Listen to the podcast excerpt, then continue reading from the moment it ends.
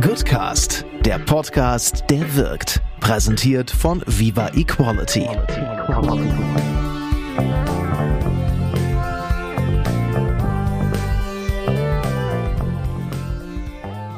Eigentlich müsste ich zu diesem Podcast nicht mehr sagen, als dass er für mich persönlich so emotional war, dass ich zwischendurch ernsthaft Tränen in den Augen hatte. Ich denke, dass die meisten von euch Raul Krauthausen kennen. Raul Krauthausen ist Blogger, Podcaster, Aktivist, Social Entrepreneur. Raul ist unglaublich viel. Raul macht unglaublich viel. Man muss sich echt fragen, wo holt er die ganze Zeit her? Und Raul ist vor allem für mich jemand, der Augen öffnet.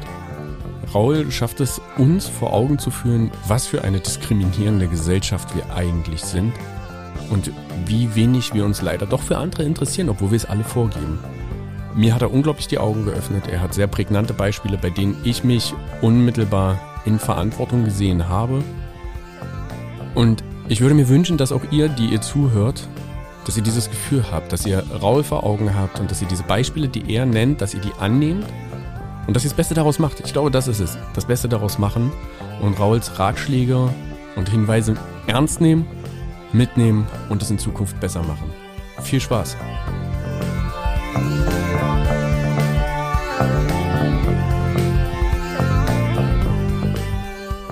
Danke, dass du zu Gast bist im Goodcast, Raul. Sehr gerne. Danke, dass ich bei dir zu Hause sein darf. Sehr gerne. Es ist sehr schön hier. Du sitzt vor einer Büchertapete, der Kamin ist im Hintergrund. Du hast es sehr gemütlich. Ich fühle mich direkt sehr wohl bei dir. Das freut mich. Du warst ja auch schon mal zu Gast vor vielen Jahren, allerdings ohne Mikro. Ohne Mikro damals. Ähm, Raul, wir nehmen diese Folge ja für einen besonderen Tag auf. Wir nehmen diese Folge auf für den Internationalen Tag der Gerechtigkeit. Und ich würde gern direkt mit der Tür ins Haus fallen. Was ist aus deiner Perspektive Gerechtigkeit? Oh, das ist eine ziemlich große Frage. Ähm, wahrscheinlich würde für mich Gerechtigkeit äh, beinhalten auch Chancengleichheit und Chancengerechtigkeit. Also ähm, wann, oder vielleicht mal einfacher gesagt, alles für alle, bis alles alle ist. Das wäre für mich Gerechtigkeit. Äh, und dann auch berücksichtigen, dass die Menschen an unterschiedlichen Startpositionen sind äh, im Leben. Also zu sagen, jeder ist seines Glückes Schmied, ist zum Beispiel nicht gerecht, weil nicht jeder Mensch an gleichen Startlinie steht. Es hängt vom Umfeld ab, es hängt äh, auch von, von, von dem Ort ab, wo man wohnt, ähm, von vielleicht auch, äh, bist du Mitglied einer marginalisierten Gruppe, ja oder nein? Und all diese Faktoren zusammengezählt äh, muss man quasi berücksichtigen, wenn wir von Gerechtigkeit sprechen. Das beinhaltet dann Nachteilsausgleiche oder vielleicht sogar auch Unterstützung, sodass, wenn wir sagen, jeder seines Glückes Schmied, man zu dem Schluss kommen kann, dass aber nicht jeder Schmied Glück hat und wir auch als Gesellschaft ähm, da immer dafür sorgen sollten, ähm, Menschen, die vielleicht nicht so viel Glück hatten im Leben, die Unterstützung zu geben, die sie benötigen. Was nicht heißt, wir tragen sie dann am Ende bis zu ihrem Traumberuf Astronautin zu werden, ja, sondern das heißt einfach nur, okay, wenn, wenn du äh, Astronautin werden willst, dann versuch deinem Traum so nah es geht zu kommen. Ähm, und wir können versuchen, ähm, dabei zu unterstützen durch Ausbildung, durch ähm, Kontakte, Reichweiten. Ähm, und wenn du dann realisierst, du kannst das wirklich nicht, aufgrund deiner Behinderung vielleicht auch, dann ähm, mach auf jeden Fall irgendwas mit Weltall. Du musst ja nicht Astronautin werden. Und das zu berücksichtigen und zu sehen, ist jetzt ein bisschen verklausuliert worden, aber das ist, glaube ich, Gerechtigkeit. Würdest du sagen, dass die Welt gerecht ist? Nein. Warum nicht? Weil wir Einkommen und Vermögen ziemlich ungerecht verteilt haben. Offensichtlich scheint ja die Schere zwischen Arm und Reich äh, immer weiter auseinanderzugehen, gerade auch in einem Land wie Deutschland, wo das nicht sein sollte. Und gerade auch wenn wir Finanzminister haben, die ähm, die schwarze Null so als Dogma äh, sehen, das äh, nicht verhandelbar ist und ähm, es die aktuelle Regierung beispielsweise nicht hinbekommt, Kindergrundsicherung durchzusetzen, ähm, was äh, ein, ein, ein eigentlich ja, richtiges Armutszeugnis äh, für unsere aktuelle Regierung ist. Und da reden wir jetzt nur von Thema Armut. Es gibt ja noch viele andere Probleme, die wir in der Gesellschaft haben. Aber ich glaube, um da vielleicht auch mal Felix Lobrecht äh, zu zitieren, der mal bei mir im Podcast zu Gast war, der hat mal gesagt, dass er glaubt, dass ganz viele Diskriminierungserfahrungen, die Menschen machen, weltweit oder in Deutschland zumindest, ähm, ihren Ursprung im Klassismus haben und in der Armut. Ähm, weil es gibt natürlich reiche, behinderte Menschen, die sich alles kaufen können. Es gibt reiche Frauen, denen alles egal sein kann. Es gibt reiche schwarze Menschen, die vielleicht Diskriminierung ähm, anders erleben oder nicht so stark erleben wie arme schwarze Menschen oder arme Behinderte. Und ähm, wenn wir das aus der Perspektive des, ähm, ja, der Armut betrachten würden oder des Klassismus, wir vielleicht größere Schritte nach vorne machen könnten, als jede Minderheit sich selbst für sich kämpfen zu lassen. Würdest du lieber an einem anderen Ort wohnen als hier? Also äh, immer noch unter der, in der Klammer der Gerechtigkeit. Also glaubst du, dass es Orte gibt, die gerechter sind? Mm, ja, also zumindest oberflächlich, wie ich das erlebt habe.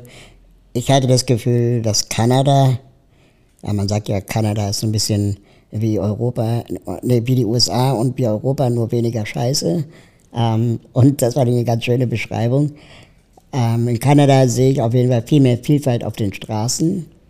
Ähm, du siehst Menschen verschiedener Nationalitäten, auch weiße Menschen in Niedriglohn- und im höheren Lohnsektor und nicht so wie in Deutschland, wo die prekären Jobs eher von Menschen mit Migrationshintergrund ausgeübt werden. Ähm, und da scheint es in Kanada, soweit ich es beurteilen konnte, eine größere Durchmischung äh, zu geben. Und ich hoffe, dass die Menschen dort auch von dem, was sie arbeiten, leben können. Und das habe ich hier in Deutschland manchmal die Frage, können wir das eigentlich noch? Ich hatte mal vor einigen Jahren ein Gespräch mit dem, mit dem Experten vom Deutschen Institut für Wirtschaftsfragen oder so, Wirtschaftsforschung. Und ich habe ihn gefragt, wie viel Mindestlohn muss man eigentlich verdienen? Also wie groß muss der Stunden, Mindestlohn, Stundenlohn sein, äh, damit du nicht in Altersarmut landest? Und er meinte damals schon 14 Euro netto. Und wenn jetzt die SPD sich in dem aktuellen Wahlkampf noch vor Ukraine, noch vor Corona und dem ganzen Scheiß hinstellt und sagt, hurra, wir haben den 12 Euro Mindestlohn eingeführt, brutto, dann sehen wir einfach, wie weit es entfernt ist alles. Ja, und da finde ich, sollten wir uns auch ehrlich machen, auch in der Politik. Und das ist kein Erfolg. Du hast eben von Vielfalt auf den Straßen in Kanada gesprochen. Meinst du damit ein vielfältigeres Abbild der Gesellschaft?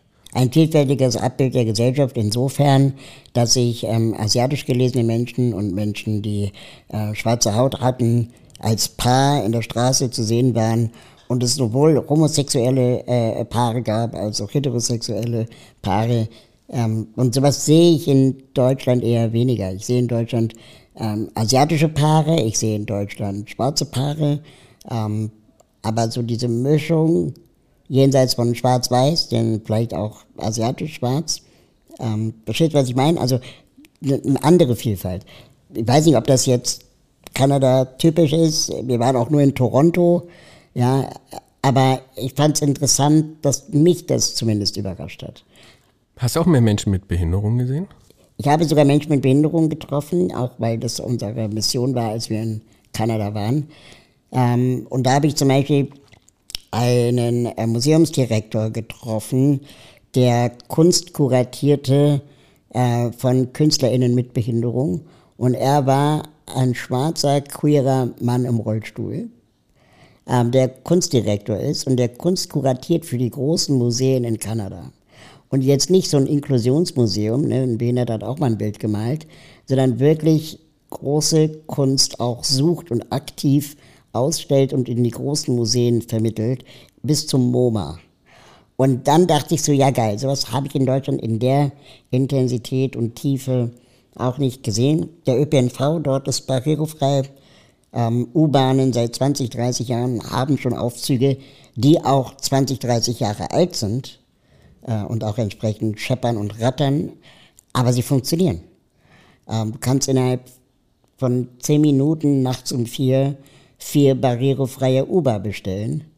Äh, in Deutschland musst du das drei Tage vorher machen. Wann hast du das letzte Mal ein barrierefreies Uber bestellt? Also in Deutschland noch gar nicht, weil ich es noch nicht hinbekommen habe. Aber in Kanada mussten wir nachts um vier zum Flughafen mit vier Rollstühlen und das ging. Das war kein Problem. Das war kein Problem. Ein kleiner Hinweis in eigener Sache. Der Goodcast wird von uns mit viel Liebe für dich produziert. Bitte gib uns ein bisschen Liebe zurück und vergiss nicht, den Podcast zu abonnieren und zu bewerten. Auch über Kommentare freuen wir uns. Womit hat das zu tun? Steile These, ja. Ähm, ich habe das Gefühl, dass es ähm, im öffentlichen Stadtbild auch in Berlin zu wenig Menschen mit Behinderungen gibt. Womit hat das zu tun? Also wo, wo sind die? Ähm, also ich glaube, das hat verschiedene Gründe. Wir, mm, also ich bin neulich mit dem BVG-Bus gefahren zum Hauptbahnhof und äh, da waren vier Menschen im Rollstuhl im Bus. Also jetzt zu sagen, es waren wenige, keine Ahnung, waren jetzt doch relativ viele, mehr als Kinderwägen zumindest, in dem Moment. Ähm, ich glaube aber, was du meinst, ist dieses Gefühl, dass behinderte Menschen in unserer Gesellschaft kaum Repräsentation haben, im, weder am Arbeitsplatz noch in Podcasts, noch im, im Alltag, in den Nachrichten, im Fernsehen zu sehen sind. Ähm, und das hat viel damit zu tun, dass äh, behinderte Menschen systematisch aussortiert werden in Sondereinrichtungen, Sonderschulen, Behindertenwerkstätten, Behindertenfahrdienste, Behindertenwohnheime. Und dass sich das nur sehr langsam und sehr schwer ändert in Deutschland, weil es sehr viele Menschen gibt, die ein Interesse daran haben, dass alles so bleibt, wie es ist. Wohlfahrtsverbände, die damit viel Geld verdienen. Das ist, ich muss hier tatsächlich muss ich an der Stelle ins Wort fallen. Warum hat ein Wohlfahrtsverband ein Interesse daran, Menschen mit Behinderung auszusortieren?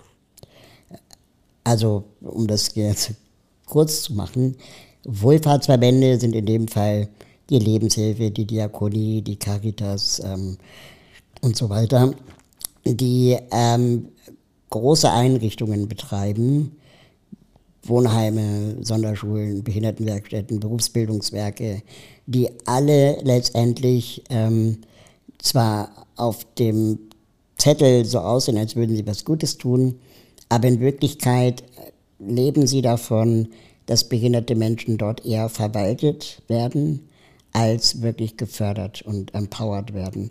Also wenn du, wir wissen es aus zahlreichen Bildungsstudien beispielsweise, wenn du als ähm, Kind mit Behinderung an einer Sonderschule landest, ähm, kann man in zahlreichen Studien nachweisen, ist die Wahrscheinlichkeit, dass die Kinder später das Abitur machen oder einen vernünftigen Schulabschluss äh, kriegen, schlechter und geringer, als wenn ein Kind mit der gleichen Diagnose an der Regelschule unterrichtet worden wäre. Ähm, und man spricht hier in der Sozialwissenschaft von der sogenannten Schonraumfalle ähm, unter dem Aspekt der Schonung und des Schutzes vor Mobbing, vor Ausgrenzung und so weiter, ähm, glauben wir als Mehrheitsgesellschaft, dass es behinderte Kinder an solchen Sondereinrichtungen besser hätten.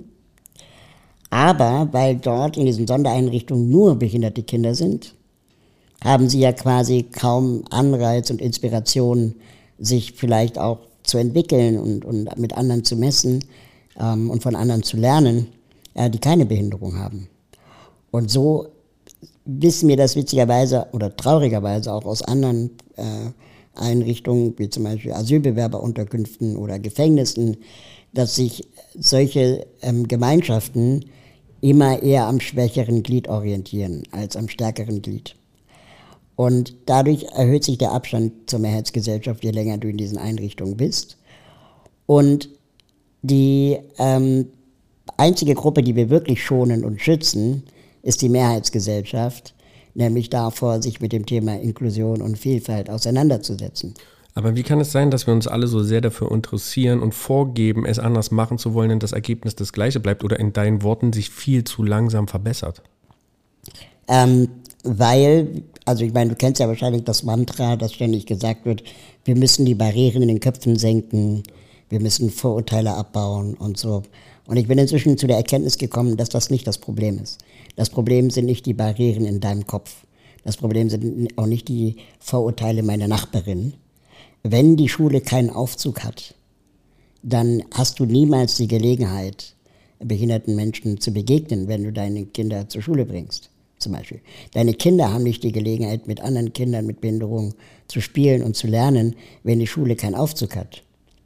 Und das heißt, es bringt gar nichts, dich davon zu überzeugen, dass behinderte Kinder auch ein Recht auf Bildung haben, wenn der Aufzug noch nicht mal existiert. Das heißt, wir müssten eigentlich mit der ganzen Arbeit, auch Bewusstwerdung, nur noch die Leute versuchen ähm, zu verpflichten und in die Verantwortung zu nehmen, die dafür verantwortlich sind, dass keine Aufzüge gebaut werden. StadtplanerInnen, Schulbehörden, Bildungsministerien, ähm, Schulrektorinnen vielleicht sogar auch, die alle immer sagen, ja, wir müssen Barrieren in den Köpfen senken. Aber das sind halt Hinhalteargumente, weil die Gegenfrage dazu nämlich wäre, wann würdet ihr denn sagen, haben wir Barrieren im Kopf gesenkt? Und da würde niemand sagen, ja, jetzt wissen wir genug über Frauen, jetzt gibt es keinen Sexismus mehr. Funktioniert ja so nicht. Ne? Also der, der Punkt ist ja nie erreicht. Und deswegen hören wir diesen Satz so lange. Und wir kommen nie an den Punkt zu sagen, wenn du Menschen diskriminierst, zum Beispiel die Schule keinen Aufzug hat und deswegen das Kind kilometerweit durch die Stadt gefahren werden muss zu einer anderen Schule, weil die zufällig eine Sonderschule ist, dann diskriminierst du ein Kind. Und zwar vor dem von dem Recht, ähm, äh, äh, dass die Schule, die in der Nähe deine Schule sein sollte. Und das ist die Idee unseres Bildungssystems in Deutschland, dass die beste Schule die in der Nähe sein sollte.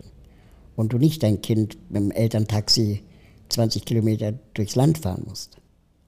Wie hast du es denn selber als Kind erlebt? Ich habe das große Glück gehabt, dass ähm, meine Eltern einer Familie gefolgt sind, die auch ein Kind mit Behinderung hatte, das zwei Jahre älter ist als ich.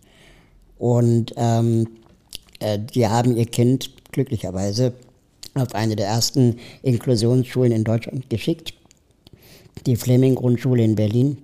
Meine Eltern hatten keine Ahnung von Inklusion, Barrierefreiheit, Integration.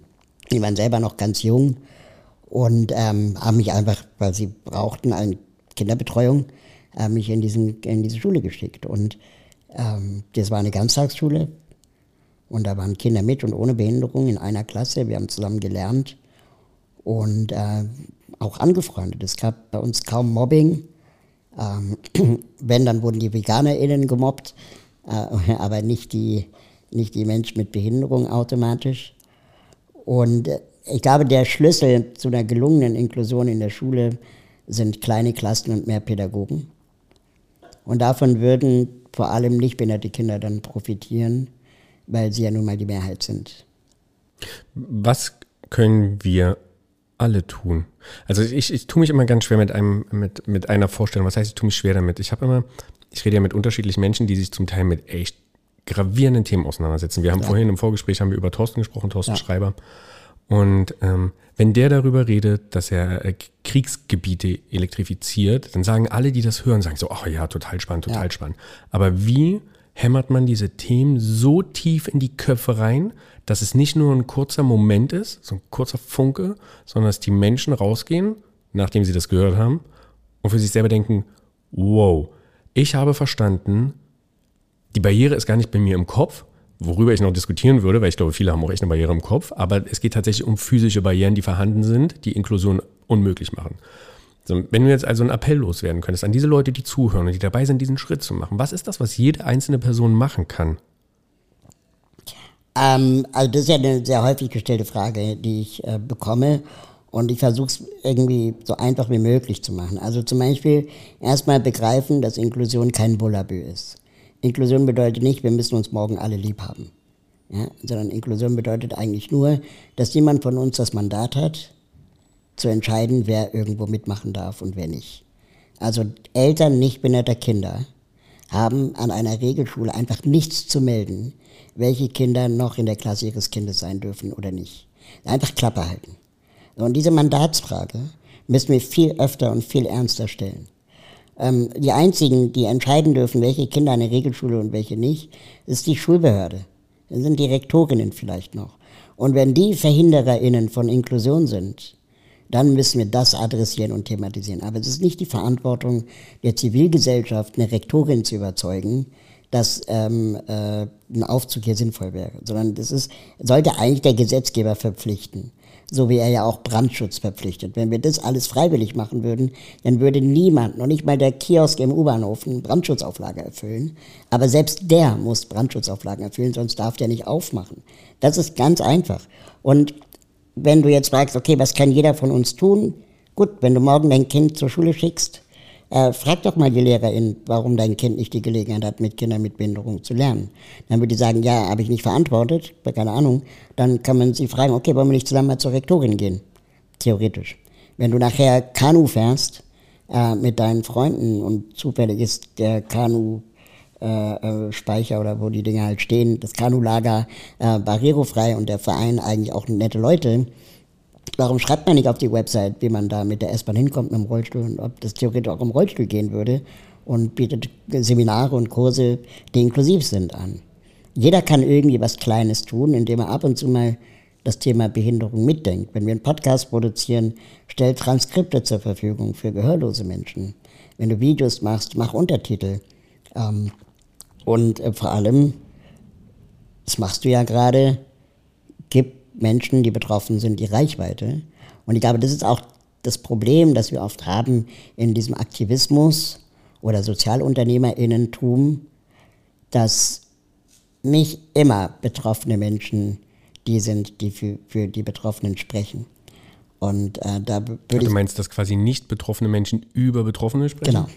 Und da gibt es leider gerade im Inklusionsbereich, Stichwort Wohlfahrt, sehr, sehr viele Organisationen. Die Aktion Mensch beispielsweise, der größte Geldgeber für Inklusionsprojekte in Deutschland, teilweise mehr als das Sozialministerium, ähm, äh, wird geleitet von einem nicht behinderten Vorstand. Die Pressesprecherin hat keine Behinderung und wenn man sich deren Kommunikationsmaßnahmen anguckt, die Plakate, die Werbespots, die Broschüren, die sie drucken, sind es, ist es eigentlich immer eine Reproduktion und Verbreitung von Binsenweisheiten. Also die verbreiten dann so Botschaften wie Kinder mit Behinderung haben auch ein Recht auf Spielplätze. Was, was denkst du, wenn du sowas liest? Dann denke ich so, ja, ach, so, warum brauchst du dafür ein Plakat? Ja, ist verrückt, weil ich denke das auch. Ähm, aber es ändert sich trotzdem, also tatsächlich. Ja, aber das liegt daran, nichts. weil die Leute, die die Spielplätze finanzieren, bezahlen, beauftragen, äh, nicht verpflichtet sind, barrierefreie Spielplätze zu bauen. Das ist eine gute Frage. Pass auf, wann hast du das letzte Mal vor so einem richtig dämlichen Spruch gestanden? Ähm, ja, eigentlich ständig. Das ist ja mein Beruf, ja. Ähm, aber so dieses, wir müssen die Barrieren in den Köpfen senken, ist eines genau dieser ganz großen dämlichen Sprüche, die ich ständig lese und teilweise auch von Betroffenen reproduziert werden, weil sie das selten hinterfragt haben. Und inklusive meiner Person das selber zehn Jahre mindestens gesagt habe. Und jetzt komme ich zu der Erkenntnis, nein, das ist falsch. Und ich sage dir aus dem ganz einfachen Grund. Wenn wir über Rechtsradikalismus reden, haben wir höchstwahrscheinlich noch keinen Nazi umgedreht, weil er ein Plakat gesehen hat, wo drauf stand, jag keine Ausländer. Eher nicht. Das Einzige, was ein Nazi vielleicht umdrehen würde, wäre die Begegnung zu sehen, ah krass, die, der, keine Ahnung, also er hat ja auch anscheinend nur Probleme mit, mit Menschen, die nicht europäisch sind, ja.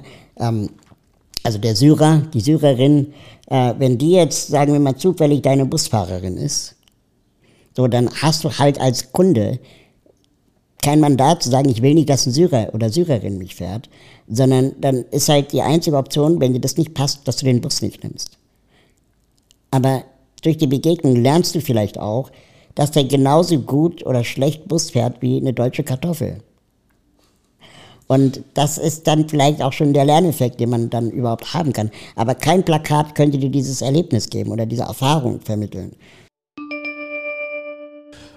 Okay, also wenn ich die Barriere im Kopf nicht mit Plakaten abbauen kann, wie dann? Durch Begegnung. Durch Begegnung. Wie ja. schaffe ich Begegnungsorte? Indem du zum Beispiel Barrierefreiheit herstellst als ähm, Schul Rektorin, als Stadtplanerin kannst du natürlich erstmal Barrieren grundsätzlich beseitigen oder gar nicht erst bauen, wenn du etwas neu baust. Und dann einfach die Menschen einander begegnen lassen. Ich vergleiche das immer ganz gerne mit einem Park. So ein, keine Ahnung, Hasenheide oder, oder Grunewald oder whatever, ja. Ähm, du, du hast einen Park und in den Park können alle Menschen rein. So, solange er barrierefrei ist, zugänglich für Menschen im Rollstuhl, ist es erstmal ein Park. Und in dem Park, den, den Park interessiert es nicht. Äh, ob du drei Arme, keine Arme, fünf Beine, keine Beine, blind, sehend, hören, laufend, rollend, was auch immer bist. Mann, Frau, Deutsch, nicht Deutsch.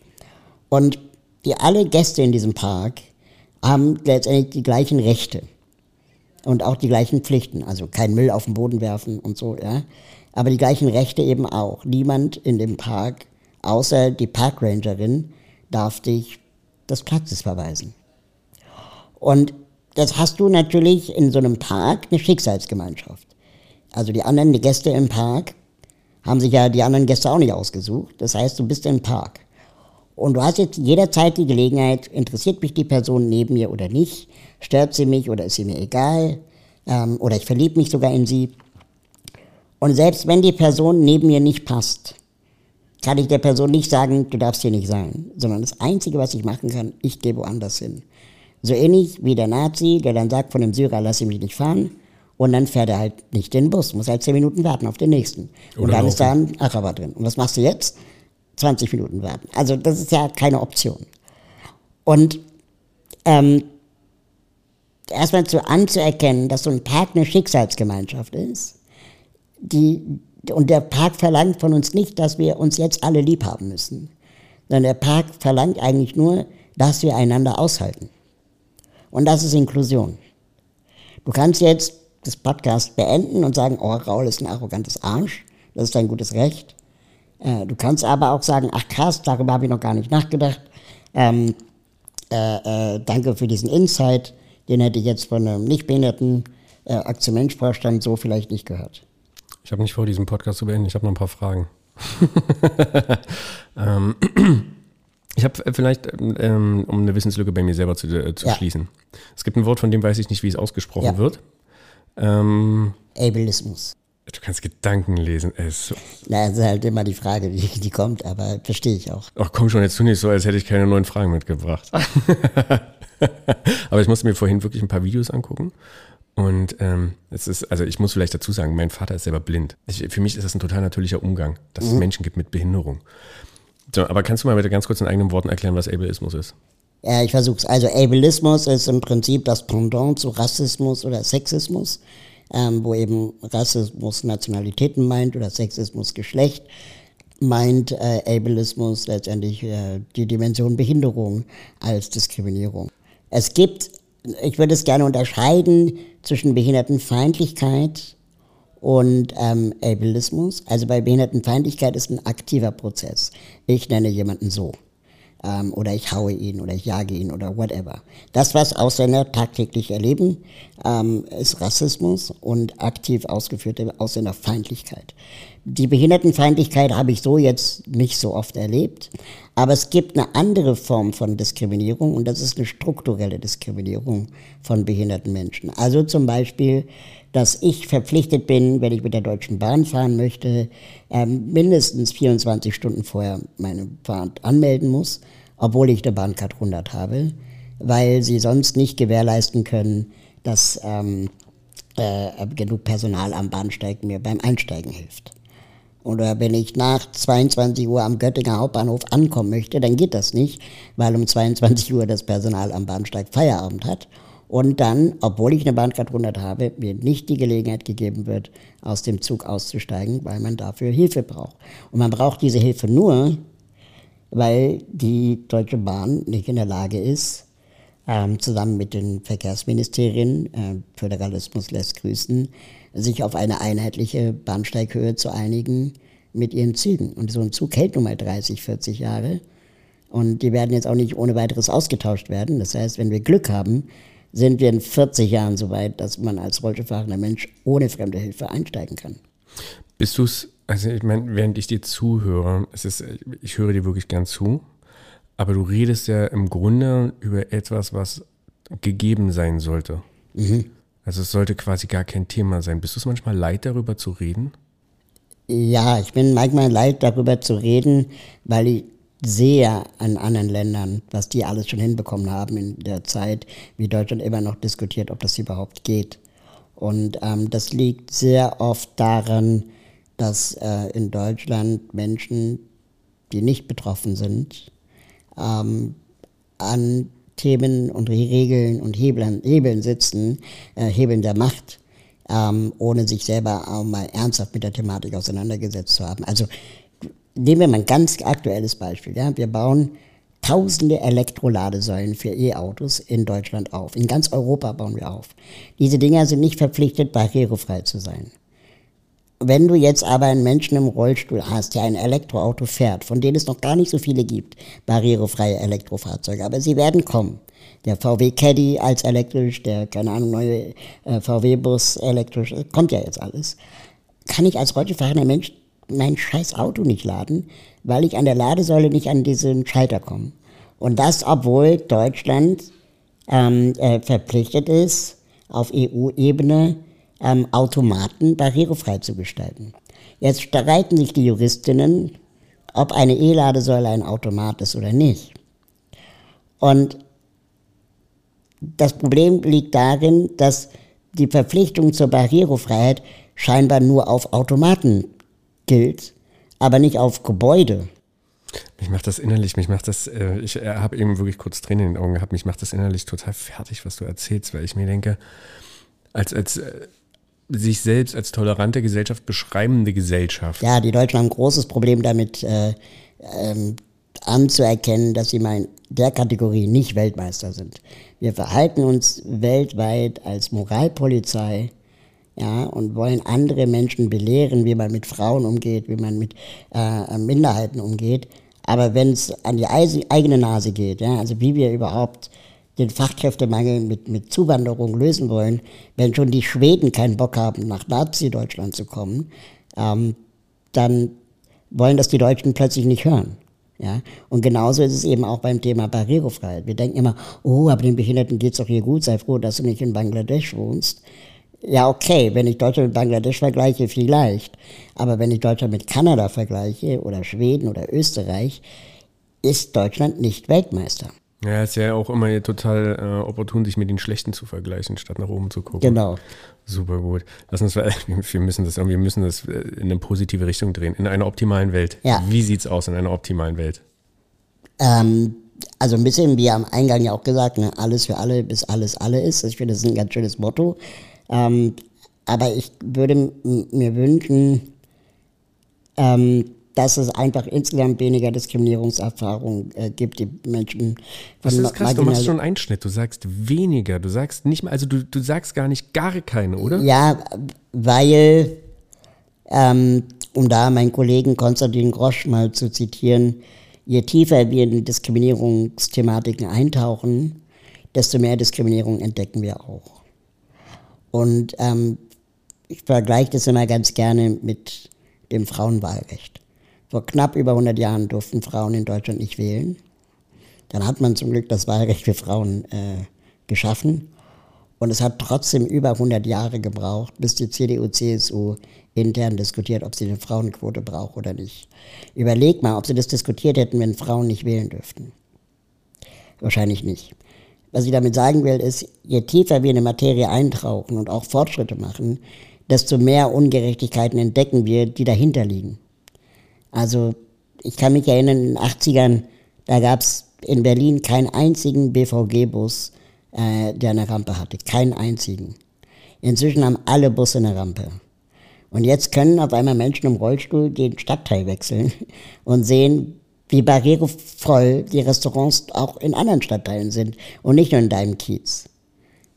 Das heißt, je tiefer wir eintauchen, desto mehr Diskriminierung entdecken wir. Und deswegen war der Satz so, äh, dass ich gesagt habe, ähm, ich würde mir wünschen, dass es weniger Diskriminierung werden. Ideal ist natürlich gar keine, aber dann wird uns ja immer vorgeworfen, wir würden ähm, äh, äh eine Utopie zeichnen, es wäre alles nicht möglich. Und deswegen koche ich es immer ganz gerne runter, zu sagen, Leute, wir müssen nicht alle beste Freunde werden. Ja, aber es wäre halt geil, wenn ich zumindest das gleiche Recht hätte, äh, bei Mc's als blinder Mensch mir ein ähm, Menü äh, in Punktschrift geben zu lassen, so wie du als sehender Mensch das einfach an der Tafel ablesen kannst. Ich noch nie drüber nachgedacht, stimmt. Ja. Das ist total verrückt, weil je mehr von diesen Beispielen du bringst, desto mehr wird mir klar, dass quasi das, was jeder machen könnte, jede Person, die zuhört, womit es anfangen könnte, ist quasi sich mal für einen Tag einen Rollstuhl auszuleihen um mal mit dem Ding durch die Gegend zu gucken, um festzustellen, wo komme ich rein und wo nicht. Ja, das ist das, was sehr häufig versucht wird und gemacht wird. Vor diesen Simulationen, da ja, sorry, ich, ich wollte die Simulation nennen. So, so war es nicht gemeint, aber quasi, ja. quasi ich, äh, ich habe dich voll abgebügelt, das wollte ich nicht. Ich will nur quasi nicht, dass es in die falsche Richtung Ja. rennt. Ich meine quasi die Augen zu öffnen für Dinge, die für andere Menschen nicht zugänglich sind. Ja. Und wenn es der Rollstuhl ist, den ich dann halt mal selber nehmen muss, Warum nicht? Voll, also klar, da kann man ähm, äh, sicherlich viel mit erreichen und auch bewegen, aber ich will auch so ein bisschen diese Schwere aus der Thematik nehmen. Wir müssen nicht äh, immer für alle kämpfen.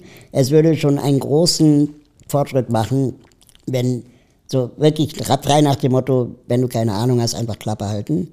Glaub den Betroffenen. Das wäre schon mal ein ganz, ganz großer Fortschritt. Und ähm, es ist mir egal, was, wie gesagt, meine Nachbarin denkt, äh, ob Kinder mit Behinderung in Regelschulen äh, dürfen oder nicht. Sie hat einfach zum Glück nicht das Mandat.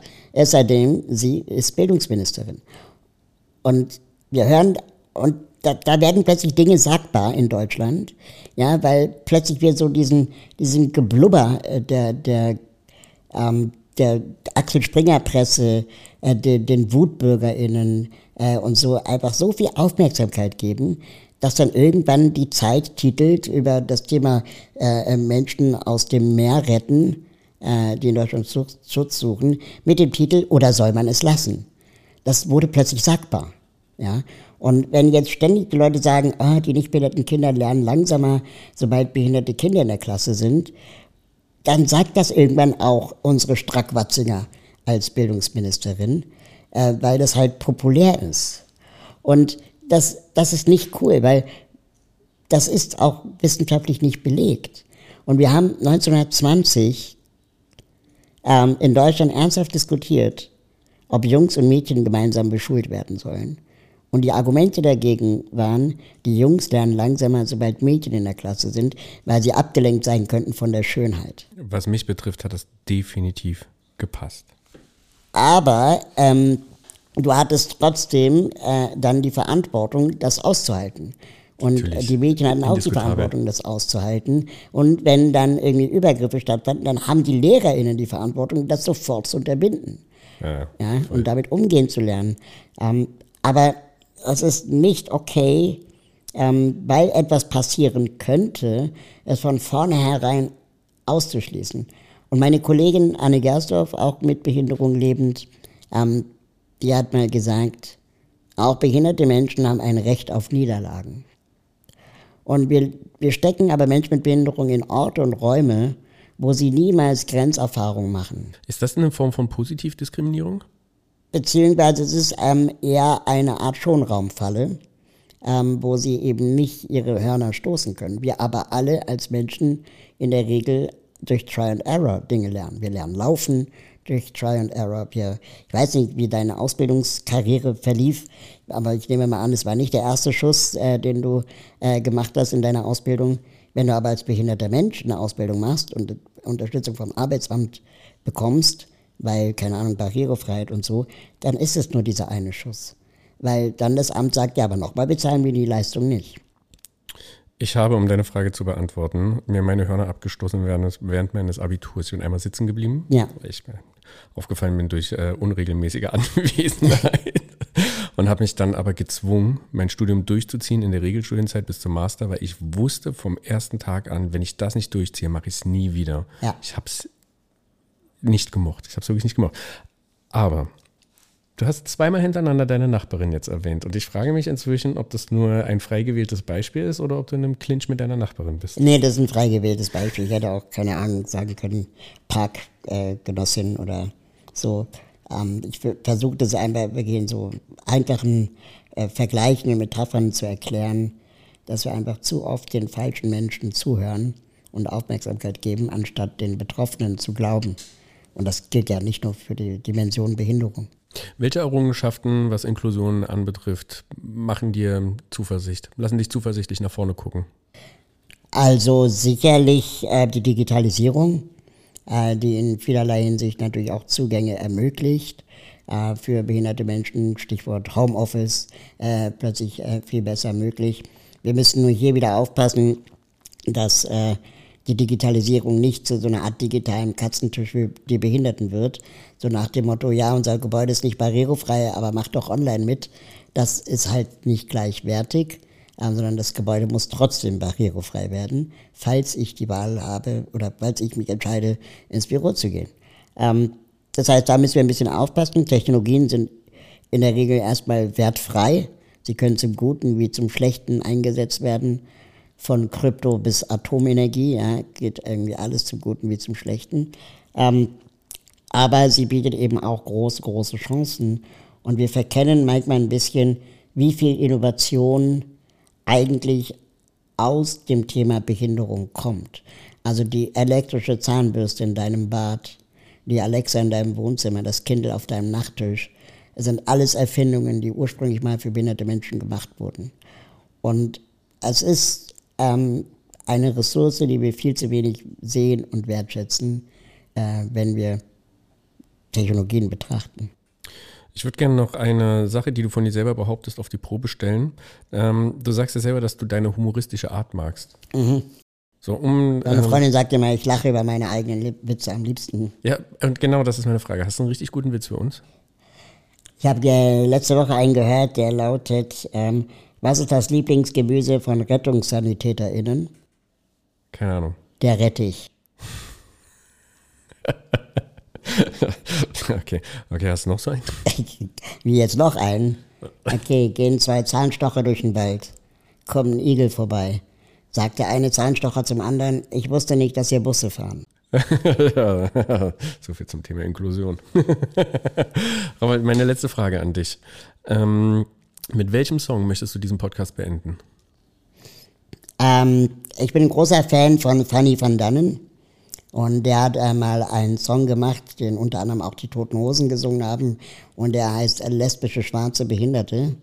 Und da drin singt er, auch lesbische schwarze Behinderte können ätzend sein. Sagt dann aber auch, natürlich nicht alle und nicht immer, aber er hat mal eine getroffen, die war's. Wolle, ich danke dir ganz herzlich für dieses schöne Gespräch. Ich habe auf jeden Fall eine Menge gelernt. Du hast mich äh, sehr zum Nachdenken gebracht. Ich habe zwischendurch die Tränen aus meinem Gesicht gewischt. Ich danke dir wirklich dafür. Ja, gerne wieder. An allem sind die Männer schuld, Machos meistens Weiße. Sie sind voll verantwortlich für die ganze Scheiße. Sie regieren diese Welt, sie haben zu viel Macht. Sie haben unseren Planeten auf den Hund gebracht. Gibt es größere Schurken? Die Antwort lautet nein. Doch auch lesbische, schwarze Behinderte können ätzend sein.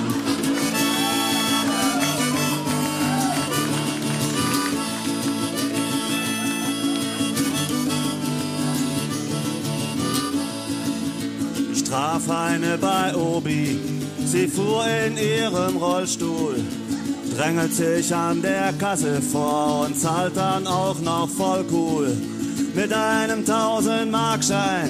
Sie hatte nur zehn Schrauben. Das würde sich doch ein normaler Deutscher nicht erlauben. Da schimpfte die Kassiererin und alle stimmten ein. Auch lesbische, schwarze Behinderte können ätzend sein.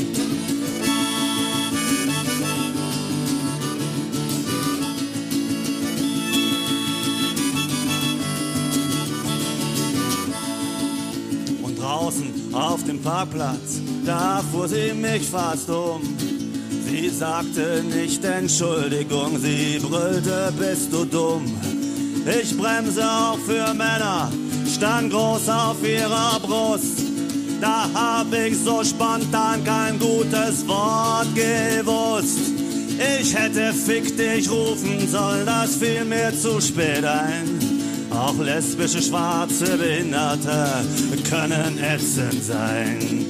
Natürlich bin ich kein Rassist, ich hab vorm Kopf kein Brett. Die meisten lesbischen, schwarzen Behinderten sind alle furchtbar nett. Man sieht sie viel zu selten in keiner Fernsehshow. Nicht mal in der Lindenstraße, ich weiß nicht wieso. Geht dieses Lied noch weiter? Die Antwort lautet nein. Doch auch lesbische, schwarze Behinderte können ätzend sein.